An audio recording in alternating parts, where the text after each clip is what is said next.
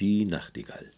Lang, lang, lang ist's wohl schon her, da lebt in China nah am Meer ein Kaiser in einem Schloss aus Porzellan, so wunderschön und filigran, farbenprächtig, zart und fein, dass recht achtsam musst man dort wohl sein. Der Garten war die reinste Pracht, wie des Kaisers Gärtner ihn erdacht, und wo man im ganzen Kaiserland schönere Blumen kaum wohl fand. Neben jeder stak ein goldenes Stöckchen, dran hing ein kleines Silberglöckchen mit einem Faden, fein aus Seide, waren verbunden kunstvoll beide. Und wenn der Wind die Blüten regte, das Glöckchen gleich sich mitbewegte. Was war das für ein herrlich Klingen, als sollten tausend Vöglein singen. Doch wollte man das Meer wohl sehen, niemand vom Hof hat's je gesehen, nicht mal der Gärtner konnt's verraten, so groß war ihm der Park geraten das Reich weltweit gerühmt bekannt, so kamen viele wohl ins Land, auch in dicken Büchern konnt man lesen, von denen, die schon dort gewesen, von all der Schönheit, die betörte. Der Kaiser das stets gerne hörte, doch den meisten hat wohl doch gefallen der Gesang der Nachtigallen des Nachts am Meer, dort in den Wäldern, auf den Wiesen und den Feldern. Doch er war nie dorthin gekommen, hat den Gesang auch nie vernommen, auch am Hofe niemand kannte, ein Vogel, den man Nachtigall wohl nannte. Der Kaiser war nun außer sich. Wie kann es sein, dass der Kaiser, also ich, noch nie gehört die Nachtigall? Und Haushofmeister, für den Fall, dass er nicht heute sie noch findet, er bald in Ketten sich wohl windet. Nun gab's im Schloss ein Auf und Ab, ein Hin und Her, ein Trapp, Trapp, Trapp durch Gänge, Säle, Höfe, Gärten, vom Pferdeknecht bis zum Gelehrten, die gleiche Frage überall. Sag, kennst du die Nachtigall? Und alle schienen recht verstört, dass niemand sie hat je gehört. Jeden hat man schon befragt, nur nicht die kleine Küchenmagd, die lacht. Die Nachtigall ich täglich sehe, wenn ich des Nachts nach Hause gehe und müde dann ein wenig raste, dann sitzt die oben auf dem Aste und singt, dass ich fast weinen müsste, als ob die Mutter mich wohl küsste. Die Erregung war nun riesengroß, der ganze Hofstaat zog gleich los, durch die Schlossespark bis hin zum Wald, wo man zu sehen hofft sie bald. Da hörten sie ein lautes Quaken, worüber sie doch sehr erschraken. Soll das die Nachtigall wohl sein? Das Mädchen aber, nein, nein, nein, ein Frosch ist's nur im Liebeswahn, so lockt er sich sein Frauchen an. Jetzt tönt ein lautes Der Hofmarschall hört freudig zu und meint, das könnte es wohl sein. Das Mädchen aber, nein, nein, nein, es ist nur die Kuh, die nach dem Kälbchen schreit. Der Haushofmeister, Ist's denn noch weit? Ich denke wohl, wir sind recht nah, als es die Nachtigall schon sah. Da hörten sie im Wald schon klingen ihr wunderschönes, zartes Singen. Doch mochte niemand sie entdecken. Die Magd zeigt hoch mit einem Stecken. Da sitzt sie. Doch wie konnte es sein, so herrlicher Gesang von einem winzig grauen Vögelein? Oft Schönheit keine Schönheit ist, wenn's nicht mit Pracht verbunden ist. Die Küchenmagd sprach nun hinauf.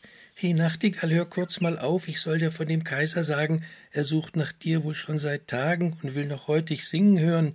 Der Haushofmeister wird's beschwören. Der trat hervor. Ah, in der Tat, der Kaiser so befohlen hat, beim Hoffels gleich sollst du schon singen. Nun, im Grünen hier tät's besser klingen, aber gern folg ich des Kaisers Bitte. Nehmt mich nur mit in eure Mitte. Das Schloss erstrahlt im hellen Glanze, aus Porzellan war ja das Ganze. Wer putzen musste all die Uhren, die Lampen, Kelche und Figuren und eins dabei in Scherben ging, der bald darauf am Galgen hing. Inmitten all der Prächtigkeit der Kaiser saß im Festtagskleid, drum dicht gedrängt der Hofstaat stand, zur Hofköchin hat man ernannt die Küchenmagd zum Dank dafür. Sie durfte nun stehen nah der Tür. Jetzt trug man einen Ast herein, aus purem Gold mocht der wohl sein. Das Vöglein sollt nur gleich drauf sitzen und bitteschön den Schnabel spitzen und mit dem Singen gleich beginnen, die Zeit sollt nutzlos nicht verrinnen. Das hob nun zart zu singen an, wie man's im Schloss noch nie vernahm. Was war das für ein Jubilieren, ein Zwitschern und ein Tirillieren, ein Trällern, Zirpen, Glocken hell? Dem Kaiser kamen Tränen schnell, so sehr ihm's gleich zu Herzen ging, er flüstert nur Sing, Vöglein, sing. Einen Orden wollt man ihr verleihen, doch nein, man möge ihr verzeihen, des Kaisers Tränen, welch ein Schatz. Und sie hüpft mit einem Satz auf einen Blütenkranz aus Porzellan und fing erneut zu singen an mit ihrer Stimme herrlich rein. Auch die Dienerschaft kam überein, dass die Nachtigall das Glück nun brachte. Der Kaiser auch schon Pläne machte, er hat's entschieden und gewollt, dass im Schlosse sie nun bleiben sollt. Ein gülden Käfig stand bereit, doch dürfte sie von Zeit zu Zeit in den Wald zu ihren Bäumen fliegen. Leibdiener sollt sie auch noch kriegen, zwölf an der Zahl, und jeder hielt ein buntes Band, das man um ihre Füßchen spannt. So stand sie nun seit dieser Zeit zum Gesang dem Kaiser stets bereit. Doch einmal traf ein Bote ein mit einem güldenen Kästelein, übers weite Meer war er gekommen, der Kaiser hat's gern angenommen. Wahrscheinlich ist's ein neues Buch von jemand, der hier zu Besuch wohl über meine Nachtigall. Sie scheint berühmt jetzt überall dort draußen in der ganzen Welt. Doch was er dann in Händen hält, scheint wie ein Meisterstück der Schmiedekunst. Wo stand er wohl in solcher Gunst? Ein künstlich Vogel wollt ihm scheinen, reich verziert mit Edelsteinen, ein Geschenk von solcher Pracht, ein wahrer Künstler, der's gemacht. Das Tier, es war recht ordentlich schwer, und er wunderte sich sehr, was wohl nun sein Geheimnis sei. Doch lag ein Schlüsselchen dabei. Ein Federwerk muss drin wohl sein, er steckt es ins Gehäuse rein und kaum hat er es aufgezogen, als sich des Vogels Schwingen bogen und auf und nieder sich bewegten, auch die Schnäbelchen sich regten und nun ein Liedchen hell erklang, das war, wie seine Nachtigall es sang. Um den Hals hing ihm ein Band, auf dem gar fein geschrieben stand, nur ein bescheidenes Geschenk von Japans Kaiser, ein Gedenk, um wie viel schöner eure Nachtigall wohl singt und so viel Glück und Freude bringt. Der Kaiser war nun überglücklich und beschloss auch augenblicklich, die beiden müssten nun gemeinsam singen. Lasst meine Nachtigall gleich bringen. Doch ließ es sich nicht recht gut an. Die Nachtigall, sie sang spontan, wie's ihr gerade wohl gefiel. Von nem Duett hielt sie nicht viel. Der Mechanikus, der reich verzierte, doch immer nur ein Lied servierte, das über seine Walze kam, dann wieder mal den Schlüssel nahm und ihn erneut zum Leben weckte. Doch noch immer war's dasselbe Lied, der Kaiser doch wurd's niemals müd, bald sollt nur er alleine singen, wird ebensolche Freude bringen. Und mehr, das Federkleid aus purem Gold, und wie er die Diamanten in Äuglein rollt, wie auf Saphire und Rubinen die hellen Sonnenstrahlen schienen, das alles war so herrlich schön, der Kaiser konnt kaum satt sich sehen. Wohl hundertmal sang er sein Lied, der Kaiser aber dann beschied, vielleicht hat's er dann doch zu oft vernommen, die Nachtigall soll wiederkommen, sie kann doch viel mehr Strophen singen, man sollte ihm sie gleich nur bringen. Doch wie war das Staunen groß, die Nachtigall, sie flog wohl los hinaus in ihre Wälder fort, ohne jedes Abschiedswort, und kehrte auch zurück nie wieder, vergessen schien ihre Lieder. Der Hofstaat gab sich recht empört, das sei doch wirklich unerhört, wo blieb denn da die Dankbarkeit? Doch Mechanicus stand ja bereit. Nun sprach der Hüter des Mechanicus, Letztlich komme ich doch zum Schluss, im Grund ist unser Vogel hier eindeutig doch das bessere Tier. Schaut doch nur diese Herrlichkeit. Dagegen nun die Nachtigall, schon ihr farblos graues Kleid. Und wenden wir uns dem Inneren zu, der Unterschied wird klar im Nu. Die Nachtigall singt, wie sie will, mal dies, mal das, dann ist sie still. Der Mechanikus hingegen singt, was die Walze ihn zu singen zwingt. Man öffnet ihn und dann entdeckt, was für ein Wunder in ihm steckt. Die vielen Rädchen kann man sehen, die behutsam stets die Walze drehen, die kunstvoll dann die Zäpfchen zupfen, schon tut er seine Flügel lupfen und dreht sich dann auf seine Weise elegant und sanft im Kreise, wobei auch noch das Köpfchen zuckt, das Schnäbelchen auch fröhlich ruckt, und wenn er dann auch wohl noch singt, wie herrlich's aus dem Inneren klingt. Des Künstlers Geist hat ihn erdacht, man kann erkennen, wie es gemacht, dank des Menschen Überlegenheit, der Hofstaat war sehr schnell bereit, sich dieser Meinung anzuschließen, man wollte den Kaiser nicht verdrießen. Diese hat darauf befohlen, den Mechanikus nur gleich zu holen und auf den Marktplatz ihn zu bringen, um vor dem Volke dort zu singen. Das hörte ganz begeistert zu, bekannt was Lied jetzt gleich im Nu, und alle mit den Fingern schnippten und schwungvoll mit den Hüften wippten. Die Hofköchin jedoch befand, ja, ja, er singt recht schön, das ist bekannt. Doch irgendwas, ich weiß nur das, irgendwie, da fehlt doch was. Die Nachtigall ward nun verbannt aus dem ganzen Kaiserland. Mechanicus, des Kaisers größter Schatz, erhielt nun einen Ehrenplatz. Zu Linken neben seinem Bette war jetzt die neue Wirkungsstätte, bekam auch noch den höchsten Orden, war kaiserlicher Nachttischsänger nun geworden. Die Bürger sang Zirp, Zirp, Twitt, und auch der Kaiser sang gleich mit. Doch eines Nacht so gegen drei, da ging der Vogel wohl entzwei. Es machte Schrumm und Schnurr und Krack und noch ein paar Mal Klack, Klack, Klack. Das Schnäbelchen blieb offen stehen, auch wollt Mechanikus sich nicht mehr drehen. Die Rädchen surrten zwar noch rum, doch die Walze, sie blieb stumm. Aus dem Schlafgemach der Kaiser lief und verzweifelt nach dem Leibarzt rief, doch der in seinem Nachtgewand wohl keine Diagnose fand. Den Uhrmacher ließ man nun kommen, der hat Mechanikus genommen, ihn fachgerecht zugleich zerlegt und den Sachverhalt schnell dargelegt. Die Zäpfchen waren sehr verletzt, unmöglich, dass man sie ersetzt. Zu oft hat man ihn singen lassen. Der Kaiser konnte es gar nicht fassen. War sein Vogel jetzt verloren? Gar schrecklich klang's in seinen Ohren. Nun, vielleicht könnte es gelingen, dass Mechanikus wird wieder singen. Doch höchstens einmal nur im Jahr, sonst bestünde die Gefahr, das Kunstwerk gänzlich zu zerstören und den Gesang nie mehr zu hören. Nun war das Reich in großer Trauer hinter seiner hohen Mauer. Den Kaiser hat's arg mitgenommen, so hat das Volk es wohl vernommen. Das Mechanikus trotz aller Pracht ward nun um den Gesang gebracht.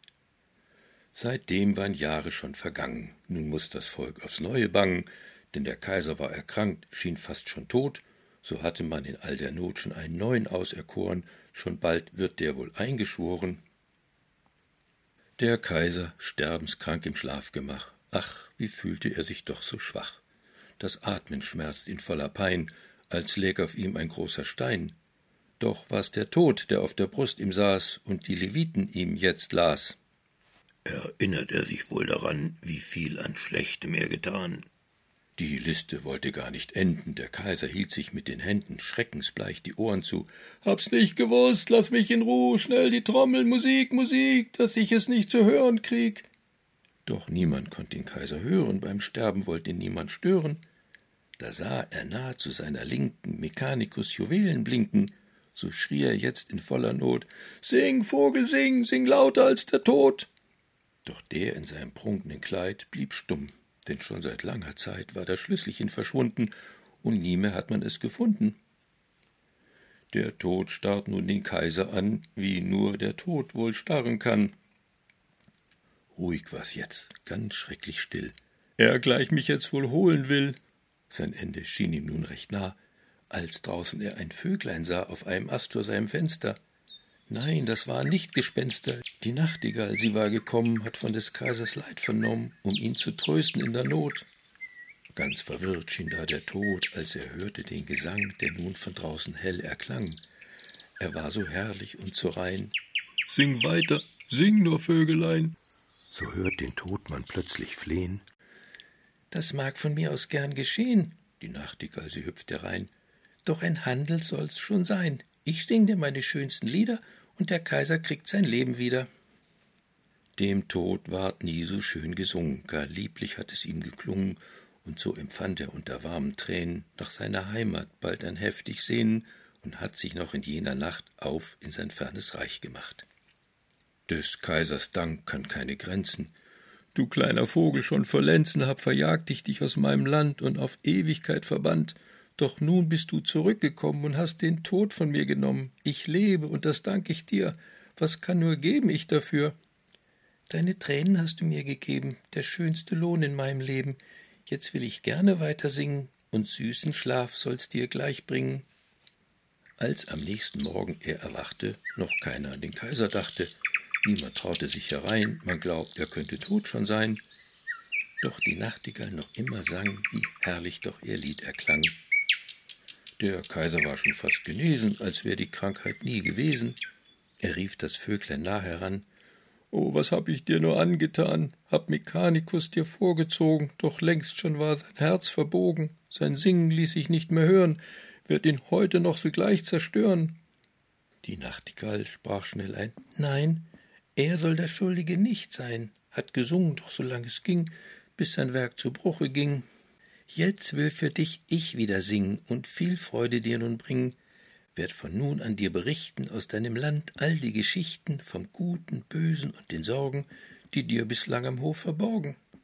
Dein Reich, dein ganzes großes Land, all das ist bestens mir bekannt, sollst wissen, wie es den Menschen geht und wie es um dein Reich wohl steht. Dein Herz ist mehr als deine Krone wert, drum ist es recht, dass man's verehrt. Doch sollst du niemals jemand sagen, wer all dies hat dir zugetragen.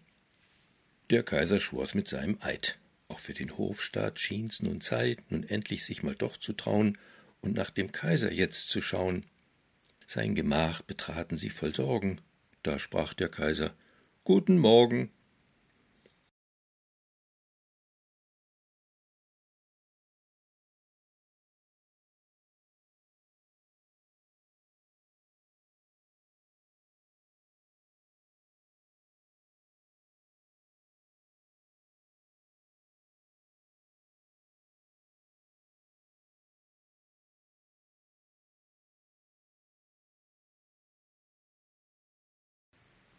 Schienen